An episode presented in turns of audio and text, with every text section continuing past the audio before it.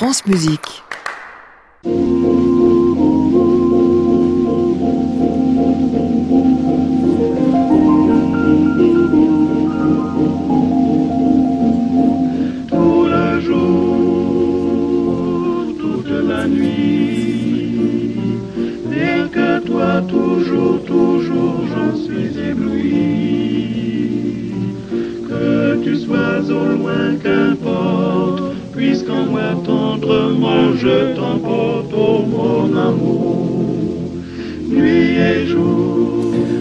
Bonsoir à tous, bienvenue dans le Classic Club sur France Musique tous les soirs de la semaine en public, en direct 22h depuis l'hôtel Bedford à Paris au 17 rue de l'Arcade. Ah, que la guerre est jolie, c'est ce qu'on disait jadis quand elle se faisait la guerre à coups de mousquet et en dentelle. Bah, depuis on a eu les guerres technologiques au XXe siècle, les commémorations de ce week-end nous l'ont rappelé.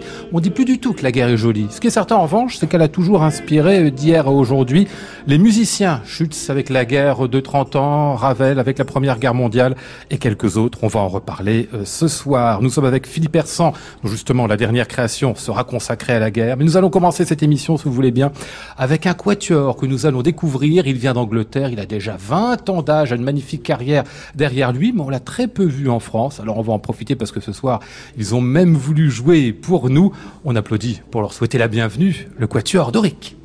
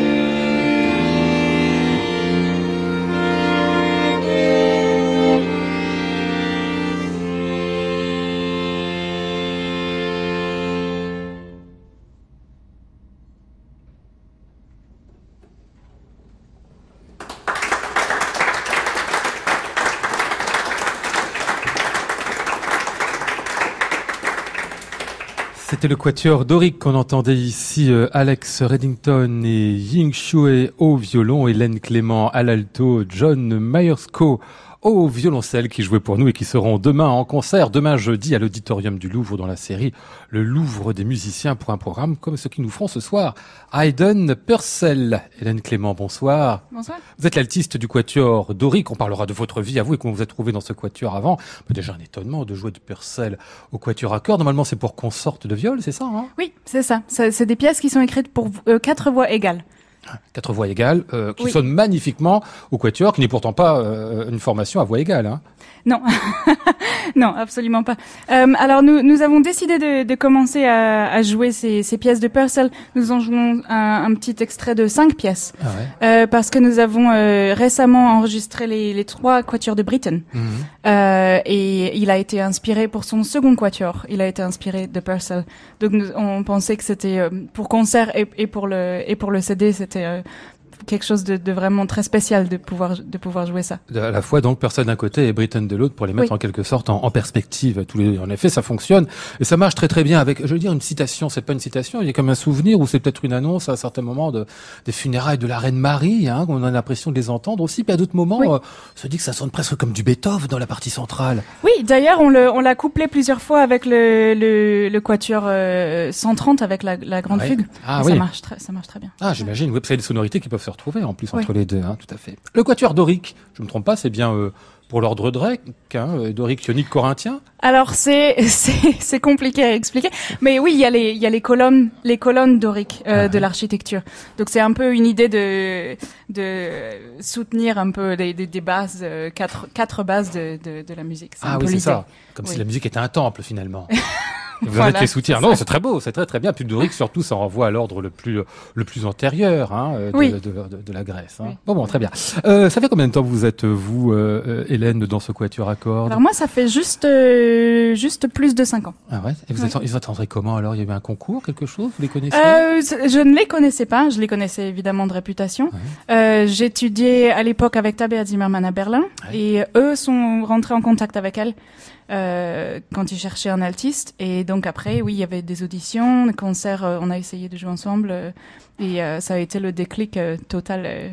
Moi, j'ai évidemment leur façon. J'ai trouvé qu'ils avaient une façon de jouer qui était une, une, approche de la musique qui était extrêmement personnelle et qui me parlait, qui me parlait beaucoup. Et évidemment une carrière euh, donc tout euh, quartetiste rêve donc euh, ah oui. c'était une opportunité de rêve pour moi. En particulier en Angleterre, dans le reste du monde bien évidemment. Euh, en France un, un, peu moins, on a rarement vu le Quatuor Doric. Vous venez très souvent ici, je vous ai raté. Que je... euh, on est venu, on, est, on, on, a commencé à venir beaucoup plus souvent il y a, il y a à partir d'il y a deux ans, mais ah, c'est voilà, très récent. Ça. Ah oui, c'est récent en effet. Ouais. Avant la carrière se faisait ailleurs, mais c'est vrai, il y a toujours comme ça, des, se font dans certains pays, pas dans d'autres, et puis tout d'un coup on a l'impression de, de découvrir les choses alors qu'on découvre tout simplement que la Terre est, la Terre est ronde. Euh, le concert de demain, et la sera... nourriture est bonne en France. En France, oui. Ah, c'est le premier truc que vous dites pour faire le rapprochement ah, avec l'Angleterre. Mais vous êtes bien française, vous, bien Je suis bien française. Mais avec, j'ai l'impression, une pointe d'accent que vous avez chopé quelque part, non? Apparemment, oui. Ah oui, c'est ça, c'est oui. le fait d'aller dans les Contre pays mon étrangers. j'aimerais bien que non, mais... Ah ben non, mais c'est pas ça.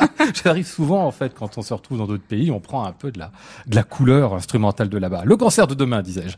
Hayden Purcell au programme, ce sera euh, à l'auditorium du Louvre à midi 30. Ah oui, ça faut le signaler quand même, parce que c'est un concert de midi, hein. Voilà, ouais. Si on veut aller grignoter un petit truc avant, parce que vous parlez de bouffe, et puis après, on va écouter un peu de Hayden, c'est tout à fait possible, ou manger après. Je vous laisse rejoindre vos euh, compagnons pour nous faire la deuxième partie de votre programme. Euh, Hélène, vous viendrez nous reparler euh, juste après. Je me tourne quelques instants vers Philippe Hersan. Bonsoir. Bonsoir. Vous avez composé beaucoup pour le Quatuor, Philippe, vous?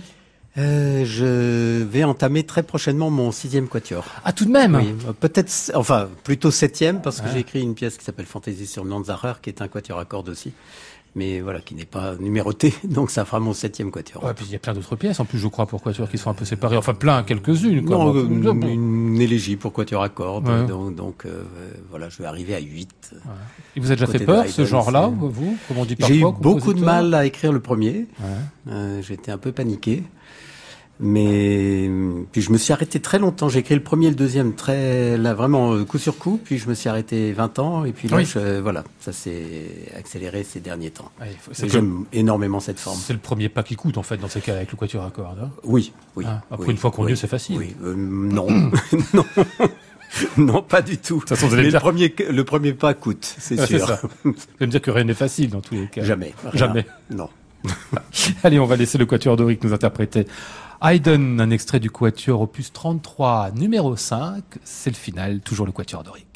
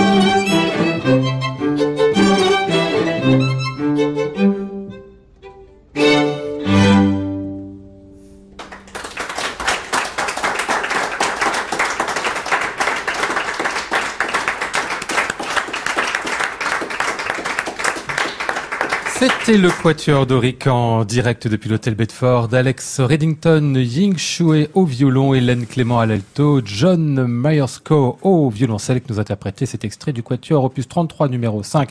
Le final de Joseph Haydn. Ils reprendront en concert l'intégralité de ce Quatuor, un autre de Haydn et quelques fantaisies de Purcell demain midi 30 à l'auditorium du Louvre. Euh, le disque dont vous me parliez tout à l'heure, euh, Hélène, il rassemblera donc, si j'ai bien compris, Purcell Britton. Il paraîtra chez qui? Euh, Chandos. Chandos, qui est votre éditeur, c'est ça, votre notre label à euh, vous? compagnie, notre label. où On a beaucoup de chance de, on, on- on enregistre un à deux CD par an avec eux. Ouais, Et vous avez fait pas mal des CD dans des répertoires parfois assez originaux. Il y a du John Adams, du, Oui. du Korngold, du Walton. C'est normal, évidemment, quand on est en Angleterre, bien sûr.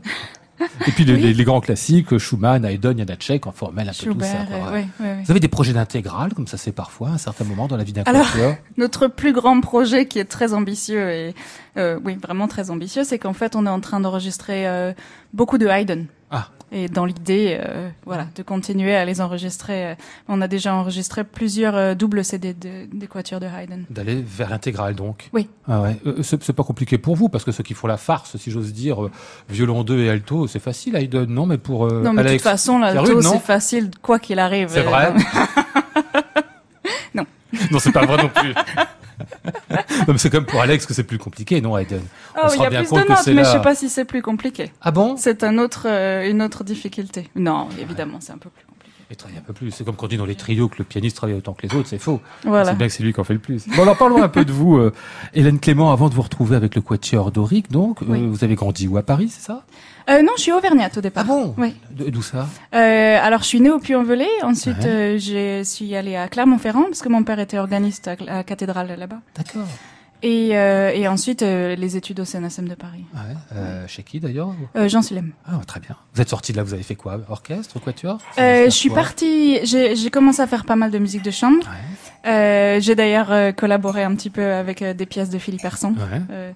Et, et ensuite, je suis partie à Berlin pour étudier avec Tabea Zimmerman. Et j'étais pas mal aux États-Unis pour des festivals de musique de chambre. Et vous avez passé combien de temps chez la Tabea? Deux ans. Deux ans. Elle est aussi fantastique qu'on le dit. Parce que Oui. c'est une fantastique musicienne, ça on le sait, mais il paraît que comme prof, c'est Elle est fantastique. formidable. Oui, Vraiment. oui. C'est quoi? C'est humainement? C'est ce qu'elle vous passe en musique?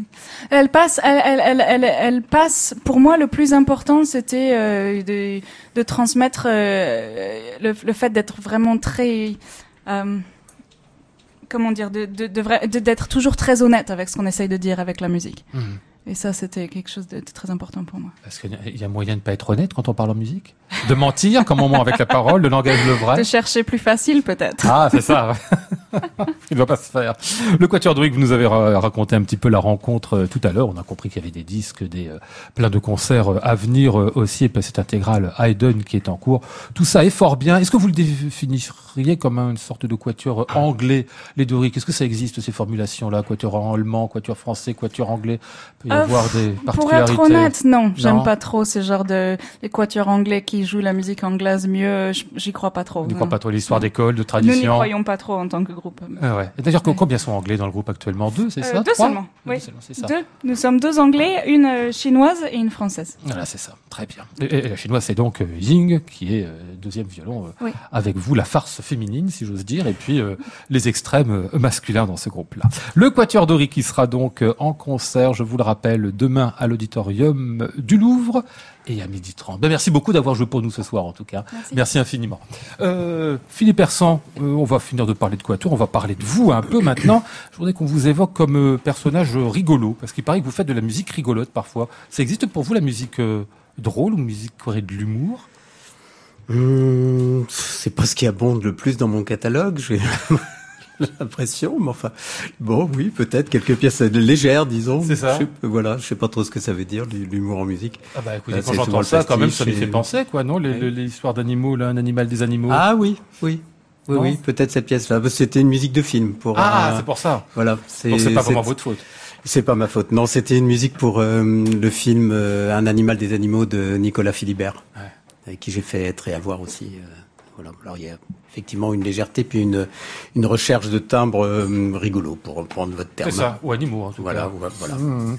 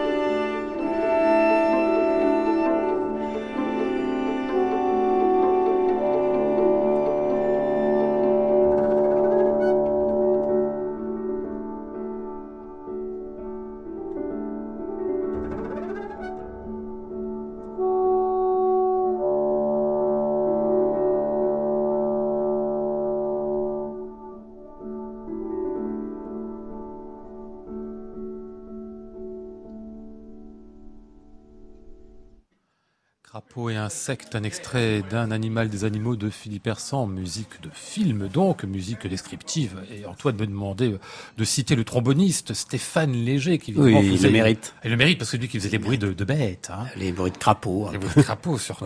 Ouais. Ouais, Vous considérez ça comme un exercice, la musique de film, Philippe Hersan Parce que certains disent ça par rapport à la musique entre guillemets sérieuse, que ce serait une forme ben, d'exercice un peu différent. En fait, non. Je crois que j'écris vraiment euh, pour les films comme j'écrirais.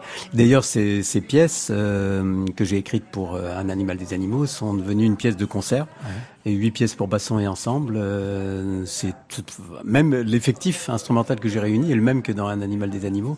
Donc non, pour moi c'est peut-être que le, le j'adapte mon style un petit peu. Je fais un peu. Un, petit peu plus grand public entre guillemets. Ouais. Ça veut dire quoi mais, grand, euh, public d'ailleurs Je sais pas, mais plus tonal, euh, disons, un peu plus oui, voilà, oui. Ouais. Mais enfin, j'ai des sérieuses tendances à être tonal. Oui, de toute façon.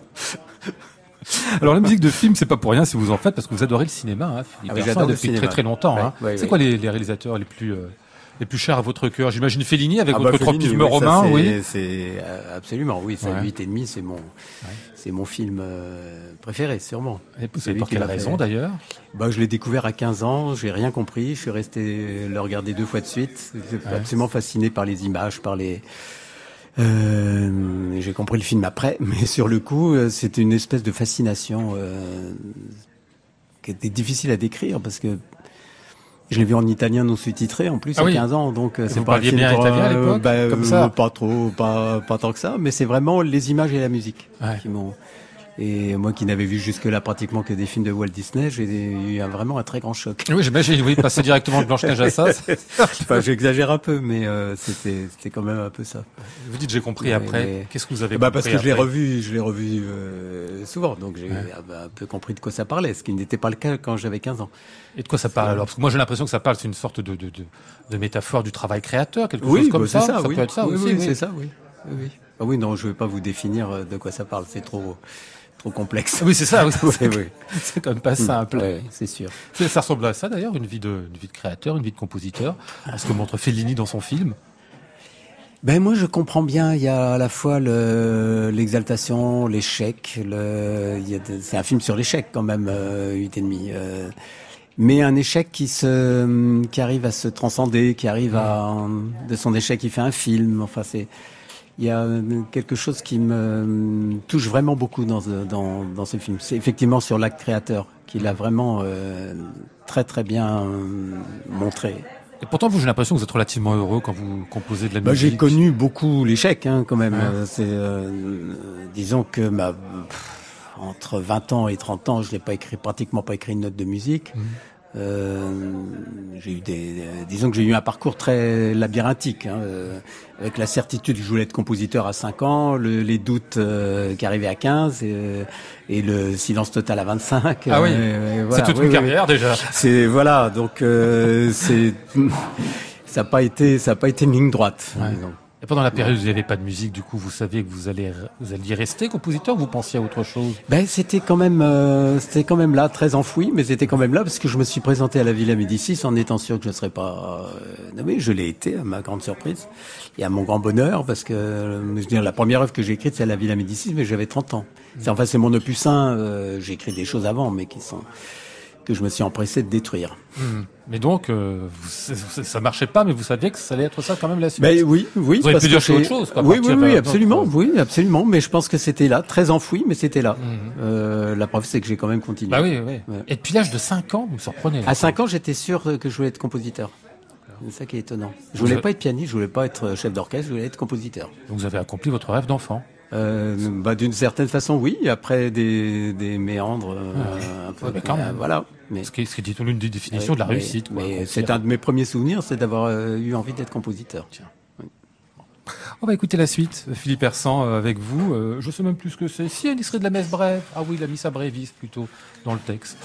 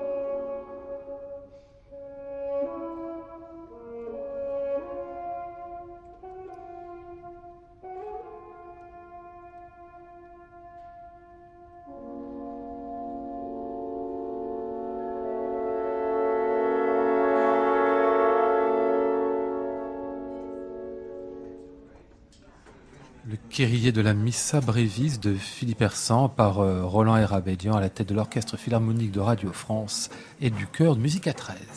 Classic Club, Lionel Esparza, France Musique.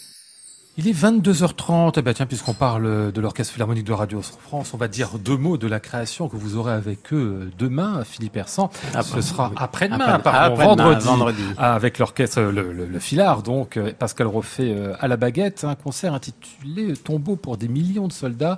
Donc dans la suite des festivités, enfin des festivités, des commémorations, pardon, de, de ce week-end, euh, il y aura au programme le Tombeau de Couperin et le concert pour la main gauche de Maurice Ravel, deux œuvres de guerre, véritablement, la symphonie en trois mouvements d'Igor Stravinsky, puis une pièce que vous avez composée vous-même sous la pluie de feu, qui est un double concerto, dont on peut dire que c'est un concerto de guerre aussi, mais alors euh, laquelle? Des guerres récentes, des, des, guerres anciennes? Non, non, de la guerre de 14. C'est une euh, symphonie concertante, je dirais plutôt qu'un double concerto, parce que l'orchestre y a vraiment une place euh, tout à fait prédominante.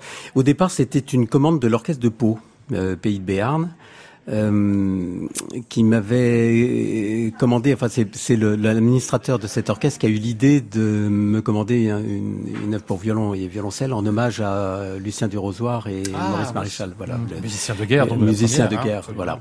Euh, C'était pas leur métier, mais enfin ils l'ont été. Oui, oui, oui ils l'ont été. Bon, on sait que on, connaît l'histoire du, du, du, violoncelle de, de, de, Maréchal fait avec des bouts de des caisses de voilà avec euh, des briquets de broc. Et, et donc c'est parti de là, puis c'est devenu une co-commande avec euh, l'Orchestre national de Lorraine et l'Orchestre philharmonique. Et j'ai ajouté un troisième personnage à, du Rosoir et Maréchal, qui est André Pézard, qui était un, un italianiste, alors qui, comme Maurice Genevoix, a été reçu à, la, à Normal Sup euh, en juillet 14 et 15 jours après est parti sur le front. Alors Pézard, c'était sur euh, dans la, le massif de l'Argonne, pas très loin de Verdun, à Vauquois. Et une fois rentré, euh, blessé, euh, par des mines. Je crois que d'ailleurs ça lui a sauvé la vie, le fait d'avoir interrompu la guerre, parce que hum. tous ses camarades autour de lui sont, sont, sont morts. Il a étudié l'italien, il est devenu un des plus, euh, un des plus célèbres italianistes euh, du XXe siècle. Il a traduit tout Dante en Pléiade et il a écrit une thèse euh, qui s'appelait Dante sous la pluie de feu. Voilà, donc je lui ai emprunté le titre. C'est-à-dire c'est un homme qui a vécu bah, l'horreur des tranchées, le déluge de feu, et qui a passé ensuite dix ans à écrire une thèse sur le champ 15 de l'enfer où les damnés sont euh, euh, voilà subissent un, un, déluge de feu. Donc je pense que l'image de la guerre, même si apparemment il, semble qu'il n'en parlait jamais, est quelque chose qui l'a hanté euh, toute sa vie. Puis c'était un remarquable traducteur. La, traduction de la Divine Comédie en Pléiade est contestée parce qu'elle est un peu archaïsante. On lui préfère quelquefois des traductions plus plus, plus modernes, mais c'est vraiment l'œuvre d'un poète. Alors donc le, le violon violoncelle pour les deux premiers susnommés, on va dire, hein, qui seront les, les, deux concertistes en quelque mmh, sorte, dans la mmh, mmh. symphonie concertante dont vous nous parlez, euh, Philippe Persan. Et lui, il est présent comment justement ce, ce personnage-là, qui n'est pas un personnage de, de musicien, de traducteur, de poète, c'est subliminalement pour vous? Oui, bon, il l'est par le, le titre d'une part, et puis par euh, parce que moi j'ai été très touché par euh, son histoire que j'ai découverte en fait en regardant une émission de, de télévision. Moi je connaissais Pézard comme euh, italianiste, mais je savais pas qu'il avait été un des un, un poilu et qu'il avait combattu et et euh, je trouvais très beau cette idée que bah, les images euh, de la guerre restent, quoi qu'on quoi qu'on fasse. C'est-à-dire que euh, c'est évidemment pas par hasard qu'il a intitulé sa thèse comme ça. Et ma, ma pièce, c'est un peu ça. Elle est pas franchement gaie, je dirais, mhm. dans la mesure où le, bon, il y a un petit prologue, ensuite il y a un épisode guerrier, disons entre guillemets, qui est très expressionniste très cataclysmique. Et puis le, long épilogue, c'est l'essai des deux solistes d'échapper à ça, mais des sortes d'images mentales qui reviennent euh, perpétuellement, qui ne, s'effacent jamais. Euh, voilà, c'est un peu ça l'idée de, de, la pièce, et c'est évidemment la figure de Pézard qui m'y a fait penser.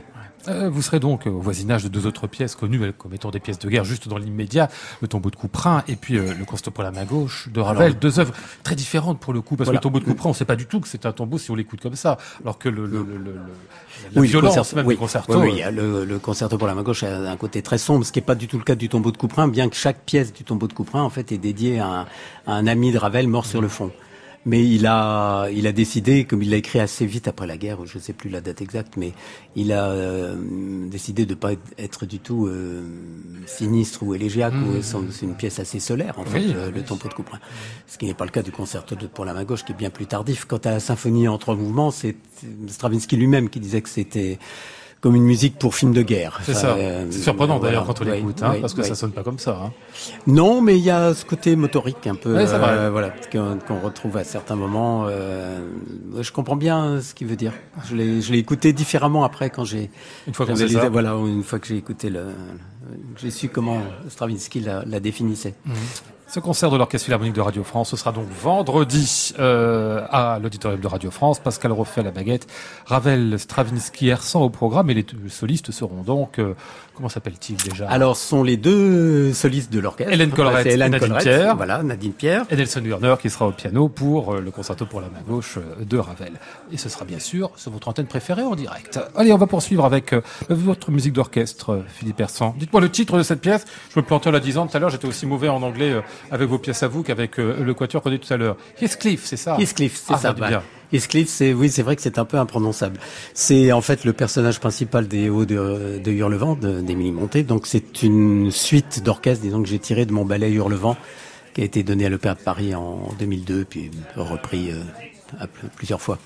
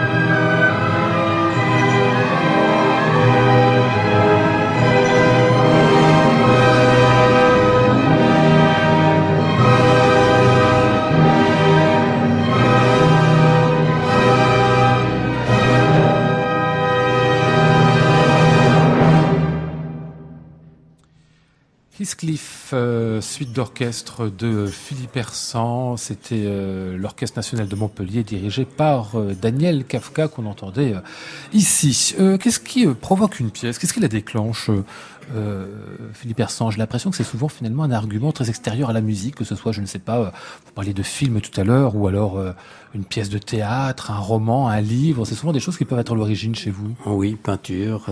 oui, c'est très très variable. Euh, bah, très souvent, avant de commencer une pièce, je vais, je fais un petit voyage. Je vais, euh, par exemple, quand j'ai écrit les Vêpres de Notre-Dame, j'ai été voir les. Euh, j'étais à Sienne, à Florence, voir les annonciations. Bon, d'une part, je joins à l'utile à l'agréable, mais non, c'est effectivement pour me mettre en, pour chercher un peu l'étincelle qui va être le, le, le plus difficile, comme vous savez, étant de de remplir la première note, enfin de remplir la place blanche. Je crois que vous allez me dire le, le, plus difficile, c'est de trouver la commande. Euh, Même pas. Euh, non, c'est le plus difficile, c'est de rentrer dans la pièce, de trouver la, la clé, la ah serrure, le, voilà. Ça première note. voilà, la première note, ça peut être. Euh, et alors très souvent, je cherche un peu partout autour de moi. Effectivement, ça peut être dans la littérature, dans le film, dans le dans des tas de choses, le, la façon de rentrer dans une dans une œuvre. Vous avez une méthode pour composer Enfin, je veux dire un système ou alors des non des petits rituels personnels? Euh, je n'arrive à composer que chez moi, donc euh, il doit y avoir une part de rituel euh, que je je me rends peut-être pas compte moi-même, mais euh, c'est vrai que j'ai beaucoup de mal à travailler dans un hôtel, dans une dans une autre ville. J'ai peu besoin de mon dans environnement. Non, non, dans le non je peux penser beaucoup. Dans le train, oui, je peux réfléchir beaucoup. Euh, à, euh, voilà, dans un état un peu de, de rêvasserie. Là, c'est. Mais le travail lui-même, je ne le fais bien que chez moi. Ouais. Dans le silence? Dans le silence, ah oui, oui. Avec un piano quand même? Avec un piano, oui, mais pas de musique autour, pas de pas de voisins bruyants si possible. Pas d'oiseaux non plus. Euh, il paraît que les oiseaux sont le, la pierre ennemie du compositeur. Je sais pas, j'en il y en a pas, il y en a pas beaucoup à Montmartre. vous composeriez quelques pas corneilles, quelques corneilles et quelques pigeons. ça c'est pas, très poétique en plus. non. Et pourquoi ils seraient pas poétiques d'ailleurs ceux-là après tout Mais je sais pas. Mais ils n'ont, ils n'ont jamais inspiré grand monde. Non, c'est vrai. Sinon des choses horribles. Oui, Dick dans le voyage d'hiver. oui, ça c'est pas terrible ça.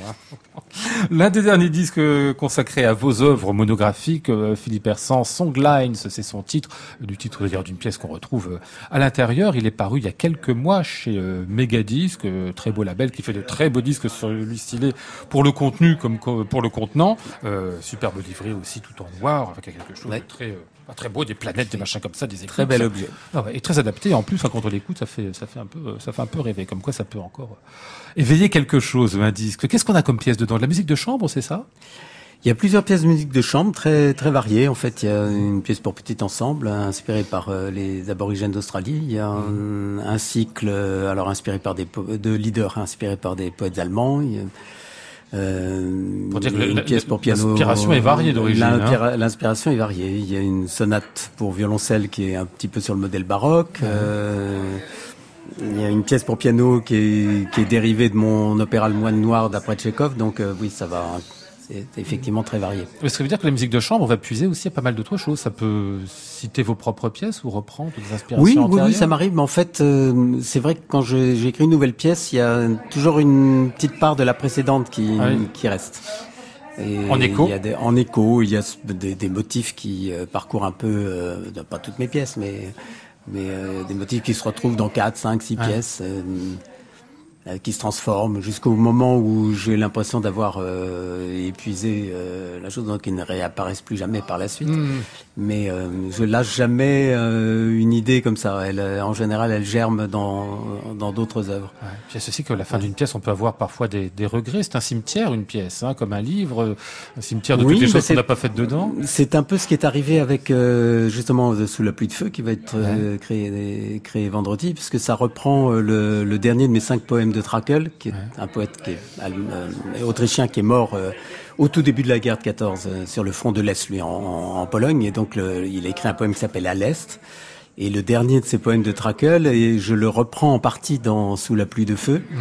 Mais euh, moi, j'avais interrompu brutalement. Là, je me dis, mais qu'est-ce qui se passe après Donc, euh, Sous la pluie de feu est un petit peu comme un, comme un prolongement de, de cette pièce que j'ai écrite il y a, il y a 7-8 ans, mais euh, sur laquelle j'avais envie de revenir, en fait. Hmm. Il y a toujours un Alors. après, on n'en finit jamais. Hein. Euh, on n'en finit jamais. Ah. Alors, euh, Il y a un point final final, vous, en, vous y pensez de temps en temps bah, il semble que oui. euh, Non, mais mis à part Oui, ça, il- ne est- serait pas celui de la grande il est- faucheuse. il est irrémédiable et irréversible. Oui, mais un autre, celui que le compositeur déciderait, il dirait, oh, bah, ça y est, cette fois, c'est terminé.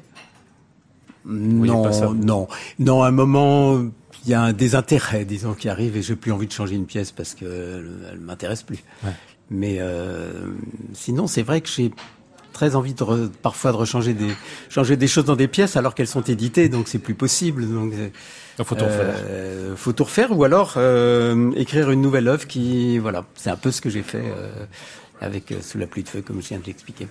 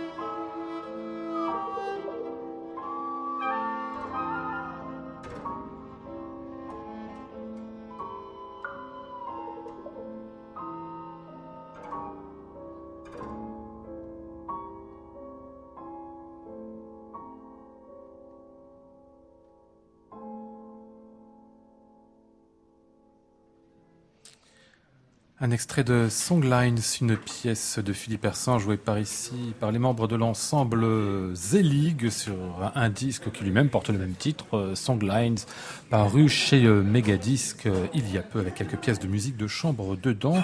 Une musique très rêveuse qu'on entendait là. Enfin pour moi en tout cas on est toujours étonné parce que je dis au, au compositeur ce que j'ai pensé d'une de leurs pièces qu'elle m'a évoqué. Moi c'est toujours des choses très simples, hein, des choses de, de, de- de l'expression euh, de base. Ça correspond jamais à ce que le, le compositeur voulait faire. Le Non, rêve ça vous convient Oui, rêveux, ça me va bien. Oui, Bon, oui. Très bien. Est-ce que vous avez eu envie de mettre dedans ou- Oui, oui, Oui, oui, oui. Non, non, je trouve le terme bien approprié. Est-ce qu'on a envie de mettre d'ailleurs des sentiments dans une musique? Est-ce qu'on veut pas juste écrire des notes? Non, je, non, en fait, j'y mets toujours des sentiments. Ah oui, vous aussi. Ah oui, ah oui. Donc vous êtes un expressif, Je crois. Ah. Oui, je suis même sûr. un romantique un peu, ça vous va ça oui, oui, oui, expressionniste, romantique, enfin, tout- tous les mots qu'on on récusait beaucoup il y a 50 ans. hein. Quand j'ai commencé la musique, fallait surtout pas être romantique, mais Ouais. euh, C'est des choses non, qui non, portent de j'a- l'affect. j'assume euh, tout à fait. Ah ouais. Mais maintenant c'est des choses qu'on peut qu'on peut assumer sans aucun problème. Oh bah oui, oui, oui. Puis ça fait longtemps déjà. Oui. en plus, non? Oui, oui, oui, ça fait des progrès depuis euh, les années où j'ai commencé la composition, c'est-à-dire fin des années 60. Elle se porte comment la contemporaine aujourd'hui pour vous, Philippe Persson Je dis pas pour vous à titre personnel, mais est-ce que vous en voyez du Bah, milieu de cette musique Effectivement, je trouve que ça s'est beaucoup ouvert. Mhm. Euh, c'est vrai que quand j'ai commencé, il y avait, il y avait des, des dictates, il y avait un, un côté euh, assez dictatorial. Il y avait Oui. une voie à suivre et une seule, ou presque. Euh, là, j'ai l'impression qu'il y a de la place pour tout le monde. Donc, euh, Est-ce qu'il y a vraiment de la place pour tout le monde? Mais enfin pour tout le monde. Disons, bon, il y a- Le problème pour toutes les esthétiques, ça pour, les- pour toutes les esthétiques. Euh, Il n'y a plus la guerre de tranchées qu'il y, a eu, euh, qu'il y a eu à un certain moment. En tout cas, moins ça s'est atténué. Mm. Euh, cela dit, il y a toujours une coupure avec le public euh, mélomane. Mm. Enfin, la musique classique en général a, Oui. a un problème. Mm. Donc, euh, la musique de notre temps, encore plus. Ouais. C'est un problème qui vous concerne vous. Vous dites après tout, moi je suis compositeur, c'est peut-être pas moi de le régler ce problème-là. Je ne sais pas si je- j'essaye de le régler, mais bon là j'ai vu euh, tout récemment des concerts avec euh, Theodor Kurensis à, Ah oui. à, à Berlin, à, à Hambourg, et qui se sont extrêmement bien passés. Bon, c'était vraiment un, un moment extraordinaire pour moi. Et avec euh, vraiment un grand succès, mais je, je, je vois que Kurensis c'est vraiment quelqu'un qui, il dit d'ailleurs qu'il va sauver la musique classique. Moi, c'est- Laissez-moi euh, 4-5 ans, je sauverai la musique C'est vrai classique. Mais je vois bien Il ce assez génial, hein. Et il est- oui. Je- Musicalement comme dans ses affirmations. Euh, oui, oui, oui. Bon, ben, je pense que c'est un génie, ça, vraiment, hein, sérieusement. Euh, bon, ça peut paraître très prétentieux, mais hum, la façon dont il dont il donne ses concerts, enfin l'investissement qu'il y a dedans est euh, absolument extraordinaire. Faut le voir vraiment pour le, faut l'avoir vécu pour le pour pour le croire. Et l'énergie, Et puis la confiance. L'énergie, hein. la confiance, là, il vit euh, cette musique du- de, de la première note à la dernière. euh, et vo- voilà, ça m'a un peu euh, regonflé parce que c'est vrai que quand on écrit de la musique, ce qu'on appelle de la musique contemporaine, on est quand même saisi par le à quoi bon, enfin, Ouais. pour qui, euh, qui ça intéresse. Euh, et quand on voit une telle énergie, une telle euh, vision, en plus, une- Qui est communicative en euh, plus. hein. ah bah, absolument communicatif. Euh, Il y a quelque chose de presque de l'ordre du, du, du, du chaman hein, chez, euh, chez Curensis. Euh, Donc voilà, je suis revenu assez gonflé, Gonflé euh, à bloc. Ça, je comprends. Par, par ces concerts. Allez, encore un disque paru il n'y a pas très longtemps, trois ans, mais je suis pas sûr qu'on ait eu l'occasion d'en d'en parler ensemble. Philippe Persson, il était enregistré par le Hugo Wolf Quartet, euh, toujours pour le même euh, label, le Megadisc. Il rassemblait donc votre deuxième quatuor et quelques autres pièces pour cette formation-là. Vous me disiez tout à l'heure, donc, sixième, septième quatuor en Oui. vue déjà. Hein. Oui, oui. Vous vous êtes fixé un but, je sais pas, aller jusqu'au au- non, je n'atteindrai 16e à la jamais. Beethoven. Je n'atteindrai en tout cas jamais le, le, même nombre que Haydn. Hein Ah oui, ça c'est pas possible, ça. c'est pas envisageable. Et vous va écouter ici euh, cinq mouvements d'un quintet à cordes, qui est toujours une formation, je crois, assez agréable pour les compositeurs, une manière de donner finalement une autre dimension au quatuor, Oui. presque plus facilement Avec la- hein. Avec l'ajout du deuxième violoncelle. Ouais, qui rajoute beaucoup l'air de rien. Euh, c'est donc le quatuor Hugo Wolf.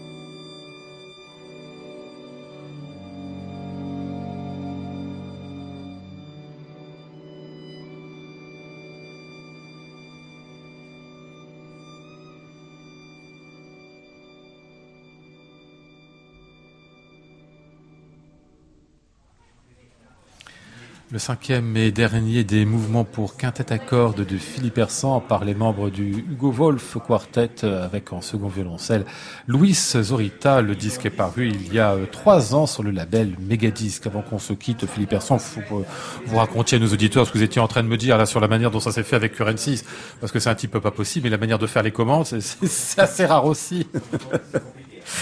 non, c'est une nouvelle euh, sur euh, que j'ai un mail que j'ai reçu sur mon site internet euh, de prolonger une œuvre d'un quart d'heure, d'en faire une heure et demie. l'œuvre que vous aviez faite pour Clairvaux, euh, pour, les, voilà, prisonniers, c'est Voilà, ça, voilà, il m'a demandé d'en faire une œuvre d'une heure et demie. C'est ça. J'ai dit oui tout de suite. Après, je me suis un peu gratté la tête. ça posait quelques problèmes. Enfin, Parce qu'une heure et demie de musique, il faut quand même les... Oui. Ça demande été... quelques, quelques, quelques, mois de travail, ça. Hein. Oui, oui, oui, bien sûr. Mais euh, toujours sur le thème de la prison, puisque c'est l'œuvre que j'avais écrite, écrite pour Clairvaux était basé sur des poèmes de prisonniers. Ah ouais. Il faut, faut qu'ils y croient quand même aussi, hein, lorsqu'il y a un compositeur qu'ils ne connaissait pas, parce qu'il ne vous connaissait pas avant. Euh, non, non, pas du tout. 6, hein, non, non, pas à l'écoute de l'œuvre, ça, le, oui, ça oui. le frappe, oui, et dit, je, je vais faire quelque chose. Voilà. Oui, oui.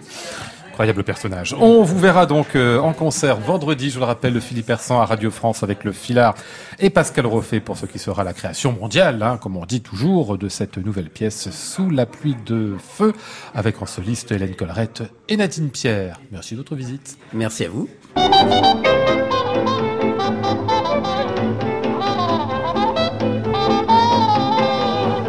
Étions ce soir avec Maud Nourri, Flora Sternadel, Antoine Courtin, Nicolas Mathias et Patrick Muller. Voici le ciel peuplé de ces moutons blancs, voici la mer troublée, spectacle troublant. Je vous retrouve demain sous les titres 20 ans après avec des musiciens qui travaillent uniquement couplés en famille. Emmanuel Bertrand, Pascal Amoyel et Jean-Christophe Spinozzi. J'entends la ville qui me dit bonsoir et moi sur le quai de la gare, je dis de mon mieux des mots d'adieu. À réécouter sur francemusique.fr.